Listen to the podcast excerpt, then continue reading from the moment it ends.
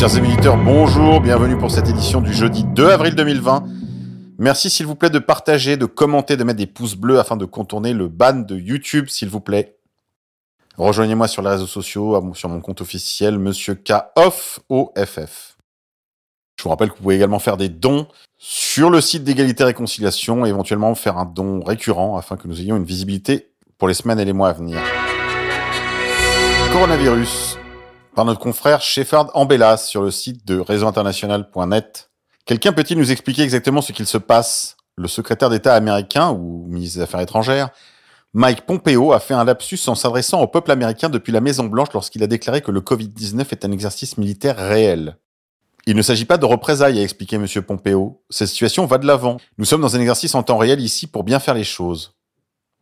Avec un regard dégoûté, le président Trump a répondu Vous auriez dû nous le faire savoir. La Maison-Blanche a-t-elle des explications à donner? Suite de la crise du coronavirus. Hôpital public. Une note explosive de la Caisse des dépôts. À la demande d'Emmanuel Macron, la Caisse des dépôts et consignations travaille à un plan pour l'hôpital public. Mediapart en révèle le contenu. Au lieu de défendre l'intérêt général, il vise à accélérer la marchandisation de la santé et sa privatisation rampante. Plan hôpital au comité de direction de la Caisse des dépôts. Depuis que la crise sanitaire a déferlé sur le pays, Emmanuel Macron a dit à plusieurs reprises qu'il veillerait à défendre l'État-providence. Une conversion surprenante. Dans le passé, il a toujours défendu des positions néolibérales très critiques à l'encontre de cet État-providence. Il assure désormais qu'il ne sera pas prisonnier de ses croyances. Ce que révèle d'ores et déjà cette pandémie, a-t-il dit lors de son allocution au pays le 12 mars, c'est que la santé gratuite sans condition de revenus, de parcours ou de profession pour notre État-providence ne sont pas des coûts ou des charges, mais des biens précieux, des atouts indispensables quand le destin frappe. Il est des biens et des services qui doivent être placés en dehors des lois du marché. Malgré tout, sans doute est-il prématuré de croire dès à présent qu'Emmanuel Macron a changé. En tout cas, le plan de la Caisse des dépôts et consignations est en train d'élaborer à sa demande pour l'hôpital public et dont Mediapart est en mesure de révéler la première ébauche, va totalement à rebours de ses déclarations. Ce document expose une série de propositions qui s'inscrivent toutes dans la philosophie néolibérale qu'Emmanuel Macron a toujours défendue par le passé.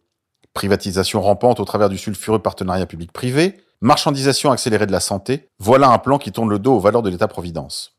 Pour plus ample information, rendez-vous sur Mediapart. Opération sous fausse bannière. La douane américaine a stoppé un biologiste chinois faisant passer clandestinement des virus SARS et MERS dans un aéroport américain. La question est, pour qui donc travaille ce chinois? Attention, qu'il soit chinois ne veut pas dire qu'il travaille pour la Chine. Source zeroedge.com. Coronavirus. Ce qu'il s'agirait de faire. Informer de façon efficace. Partager les articles pertinents sur les réseaux sociaux, Facebook, Twitter. Se concentrer sur le thème Stop confinement. En effet, je vous l'ai déjà dit à ce micro, si on ne sort pas rapidement de ce confinement, ce sera une catastrophe économique, sociale, politique et sanitaire dans les semaines qui viennent.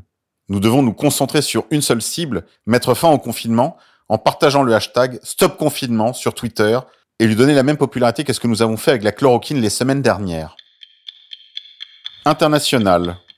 Les services de renseignement allemands ont porté la connaissance du public que le gouvernement turc a aidé à lancer des émeutes à la frontière grecque en déployant ses agents déguisés en migrants.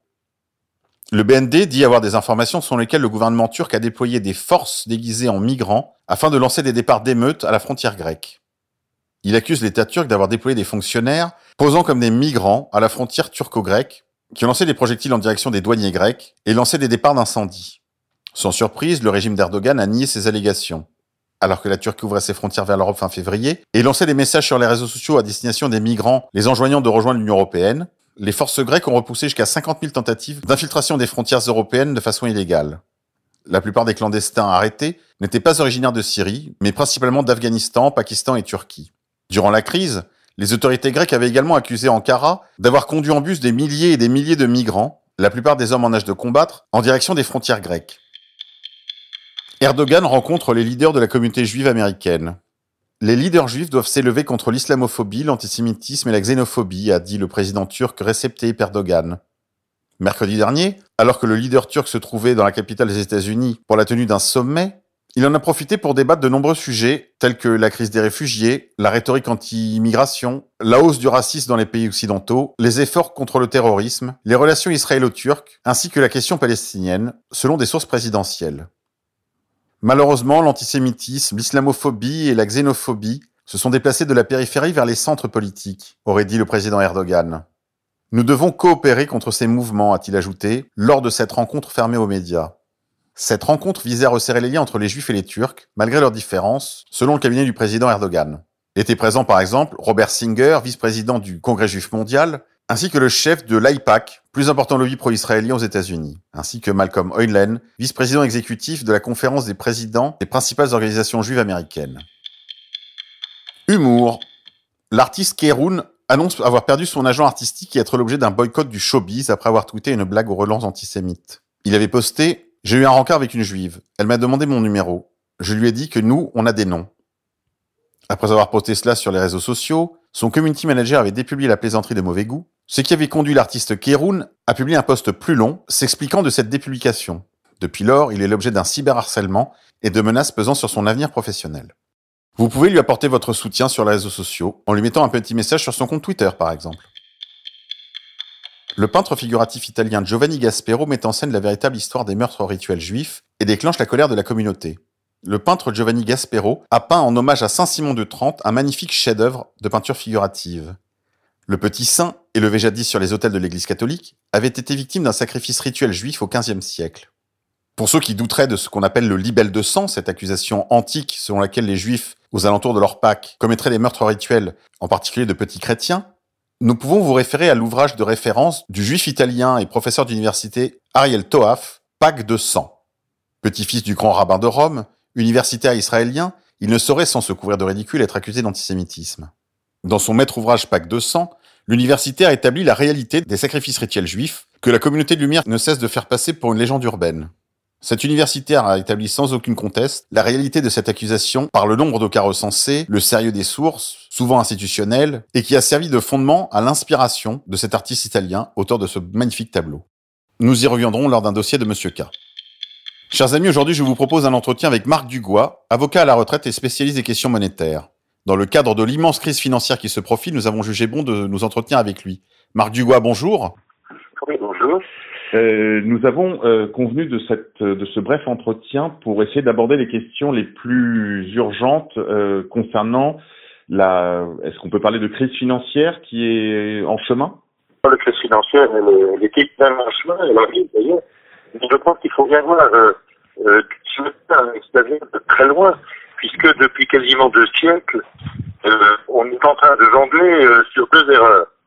Euh, la, la, première, la mort, d'être sans arrêt dans le principe de précaution et de d'infantiliser l'ensemble des gens en, en pensant que c'est très bien. Et la deuxième erreur, c'est de confondre la production et la richesse et croire que euh, tout ce que l'on produit est richesse, confondre en fait euh, le lait et la bouche de vache, sans voir que c'est euh, le client qui transforme la production en richesse. Et donc, euh, sur ces deux erreurs fondamentales, ils ne peuvent prospérer que parce qu'on a complètement oublié d'où venait l'argent. On a complètement oublié que l'argent est le substitut du donner, recevoir, rendre, que tout le monde connaît dans sa propre famille, mais que euh, l'ethnologue et professeur au Collège de France, euh, Marcel Mauss, avait parfaitement décrit. Euh, et c'est euh, cet échange qui n'a rien à voir avec le troc. On ne fait pas du troc dans une famille. C'est le donner, recevoir, rendre. Et c'est cela qui un jour pose problème parce qu'il y en a qui oublient de rendre.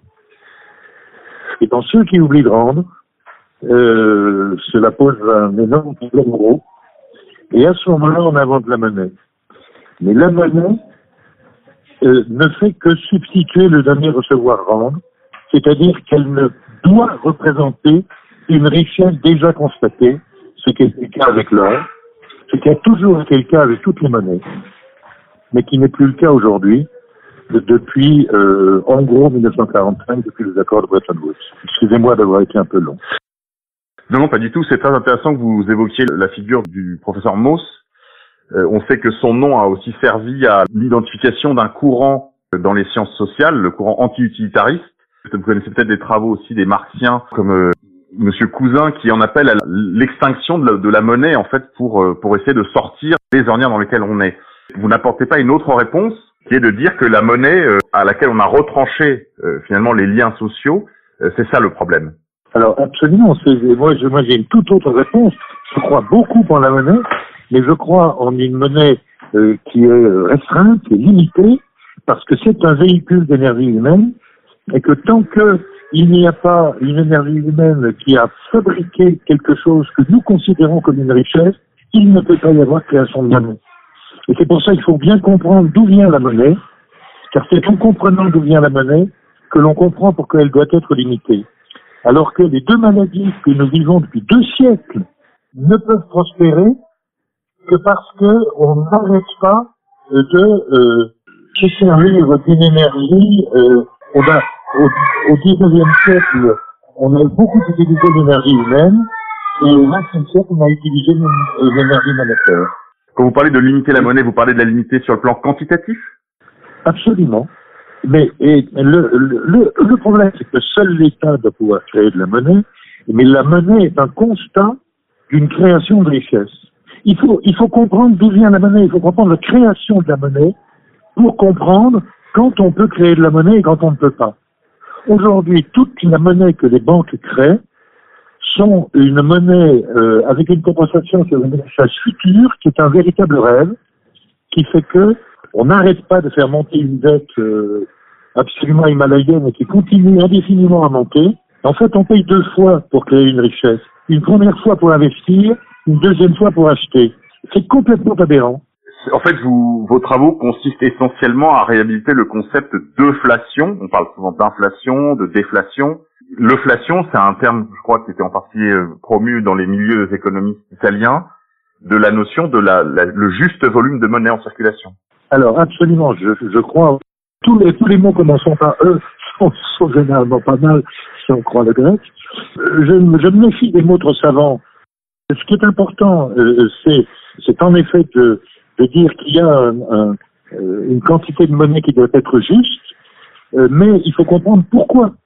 Et on ne peut comprendre pourquoi que si on comprend l'origine de la monnaie. Or, ce qui est extraordinaire, c'est que depuis Aristote, on n'a jamais défini la monnaie autrement que par ses utilités.